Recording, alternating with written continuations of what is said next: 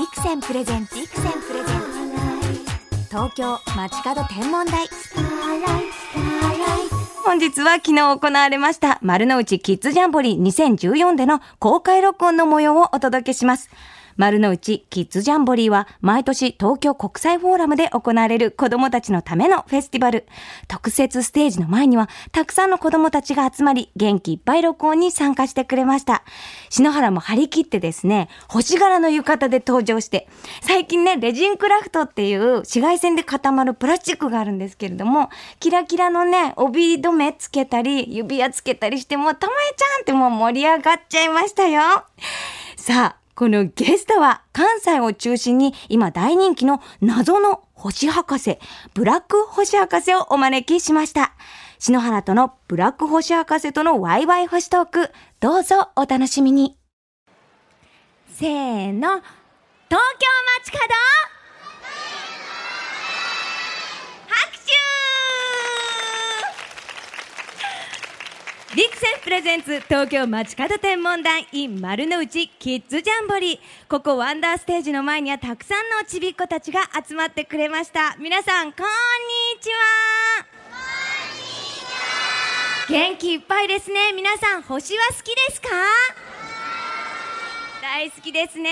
さあ今日は会場にいる皆さんとキラキラな星や宇宙にまつわるお話をたくさんしようと思っています。どうぞよろしくお願いします。あなんだなんだ？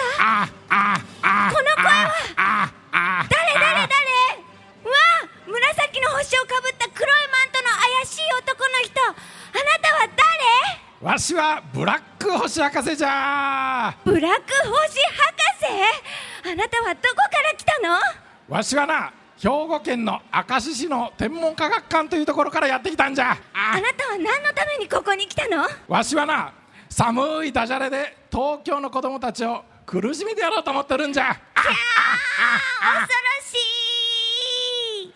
ということで今日はブラック星博士がゲストに来てくれました。拍手。まばらな拍手をありがとう。なんか噂によると明石市立天文科学館の井上武さん。といやいやそれ言うたらダメ。の。違うんですか？絶対言っちゃダメ。学芸員の井上武さんだって噂があるんですけど違うんですか？ブラック星博士なんですブラック星ね博士です。会場には随分詳しい子供たちがいると聞いておるんだが惑星ってみんな全部言えるか？惑星。そうです。太陽の周りを回っている星を惑う星と書いて惑星と言いますね。惑星な頭の言葉を取ってうん。覚えると、これ簡単に覚えられるんじゃん、そうです。水ふんふんふんふんふんふんふんふんってね言いますよね、僕知ってるよ。私知ってるよ。ってお友達いるかな？いるかな？お！前の席の子すぐ手を挙げてくれました。結構いるな、うん。では惑星の順番教えてください。水金地下木土天海めーただブラック星博士が「めー」って言って「めー」は冥王星でもうなくなっちゃったんですよね。なくなったんじゃないぞ。か惑星から外れただけじゃ。惑星から外れてしまった、うん。これはどういうことなんですか、うん。まあややこしいからな。詳しくは渡辺淳一先生に聞いてくれ、いやいやいや渡辺淳一先生って国立天文台の偉い方がいるんですけれども、でもこうやって今みたいに「めー」っていうふうに羊っぽく。覚えると冥王星も忘れずにということじゃな。次はな、うん、夏の夜空に輝く星座の問題じゃ。おこれは皆さん答えられますよ、星座の話だけに正座して聞くようにとか言ってな。皆さんもうバッチリ座ってますから。あそうか。正座はしなくて大丈夫です、ちょこちょこダジャレが入りますからね、皆さんの耳の中で編集していただければ。いいかと思います。さあこちらに夏の大三角のパネルがありますこれは何という星の名前でしょうか？答えることができるお友達いらっしゃいますか？これはなかなか。女の子手挙げてくれた？答えられるかな？ベおおそうです。ベガはこと座のベガベガ光っとるんじゃ。んベガベガ光ること座のベガです。よく何歳？今何歳ですか？5歳？5歳。5歳の空がある。バッチリ。じゃあこの夏の大三角形2番目に光る星。この星の名前答えることができるお友達いるかな？おーいるかな？いるあ奥にちっちゃいまた空があるのかアルタイルおおすごい。すごい。何歳ですか？6 6歳。はいこと座のベガ鷲座のアルタイル。さあ3番目に輝いている。ちょっと十字架みたいなね形している星の並びがあるんですけれども、これは何という星でしょう？あはいベージュのベージュのお洋服着た。これは何という星でしょうか？デネブ。そうです。白鳥座のデネブです。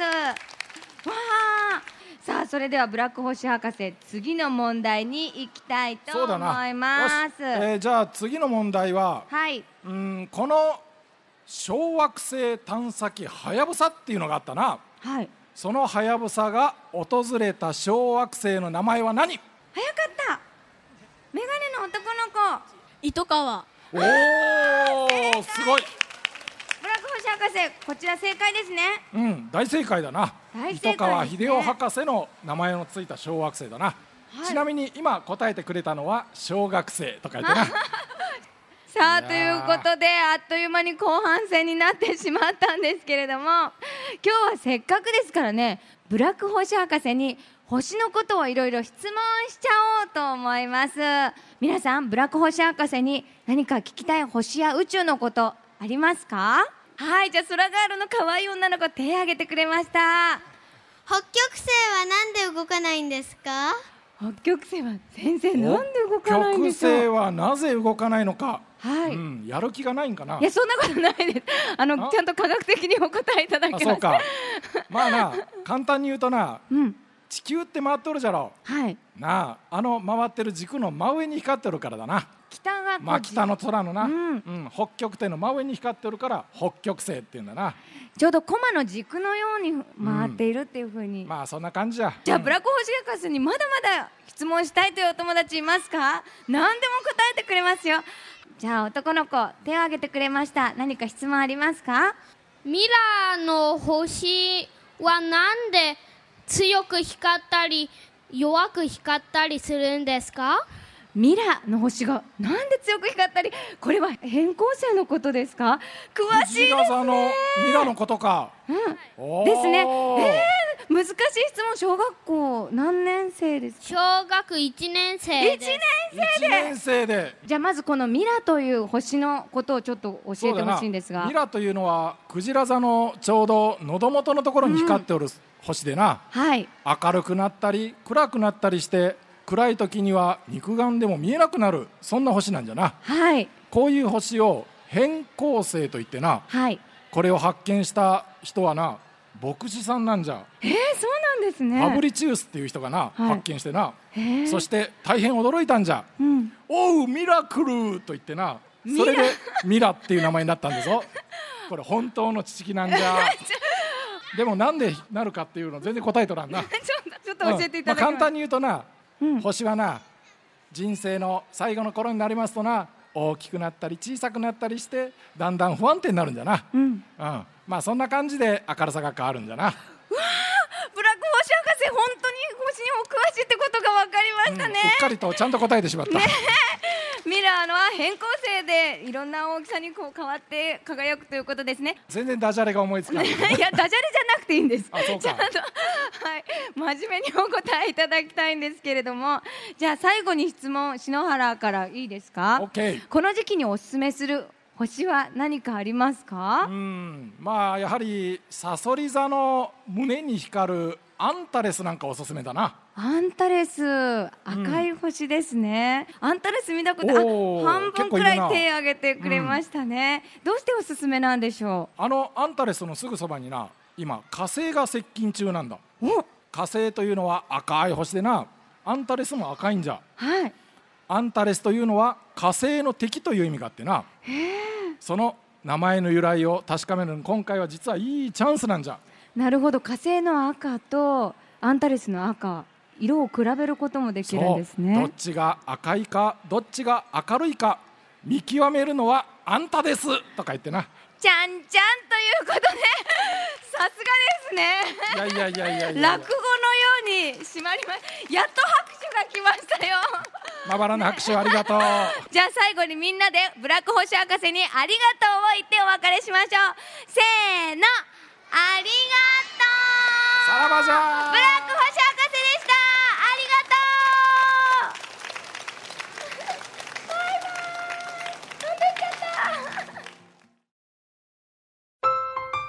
う。やだではありません。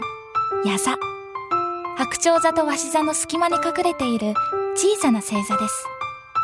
知らない人が多いけど、見つけてあげるときっと喜びます。星空を眺めよう。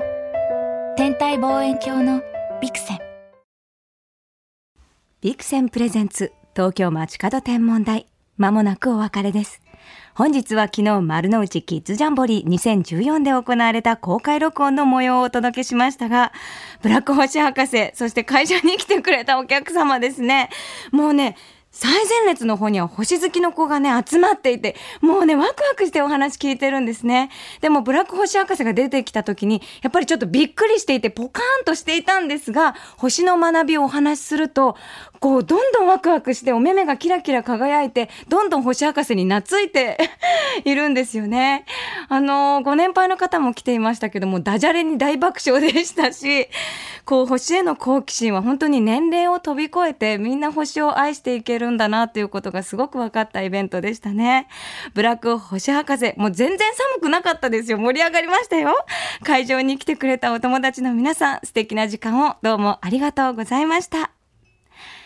では、篠原から今夜の星空インフォメーションお届けしましょう。夜8時頃、空がすっかり暗くなった頃、頭のほぼ真上に夏の大三角が昇っています。夜空が暗いところでは、この大三角のあたりを柔らかに流れる天の川が見えるはずです。この天の川の東側の岸の近く、アルタイルがある鷲座の方に小さな可愛らしい星座、イルカ座があります。明るい星はありませんが、形が整っていて見つけやすい星座なんです。このイルカ座、まるで天の川の水を汲むための小さな柄杓のような形をしています。また、四角をちょっと潰したような形、ひし形に見えることから、ひし星、ひし形星という和名もあります。さらに、納豆を入れる藁、ツトに見立てて、ツト星とも呼ばれているそうです。私は去年、富士山に登った時に、9合目あたりで、こう、天の川がブワーッと見えてきたので、あ、イルカ座が見えるかもしれないと思って、天の川をこう頼りに見つけたら、もうね、イルカがね、ぴょんとこう、跳ねるように、泳ぐようにじゃなくて、跳ねるように、頑張って登ったねみたいな感じで 輝いてるんですよ。ちょうど本当にひし形なので、ベガの形にも似てるので、すごく見つけやすい星座なんですね。今、夏休みの方はですね、旅行先でぜひ星を眺めてあげて、イルカ座を探してあげてほしいなと思います。もう夏は本当に星が見頃なんですよね。まあ、天の川もそうなんですけれども、一時、まあ一時間ぐらいね粘ればですね、流れ星ピャッとちゃんと流れますからですね。まあ願い事が叶わなくても、その光をここ、心にキュッと集めてね、星空眺めてほしいなと思います。まあ今日張り切って宇宙、宇宙ワンピース着てきたんですけれども、まあちょうどこのぐらいの時間になるとちょうどいい感じですよね。えー星のワンピースを着て、今日もいっぱい星を心にチャージしたいと思います。ということで、今夜も素敵な星空ライフをお過ごしください。東京 FM ビクセンプレゼンツ東京街角天文台。ここまでのお相手は篠原智恵でした。また来週のこの時間、星とともにお会いしましょう。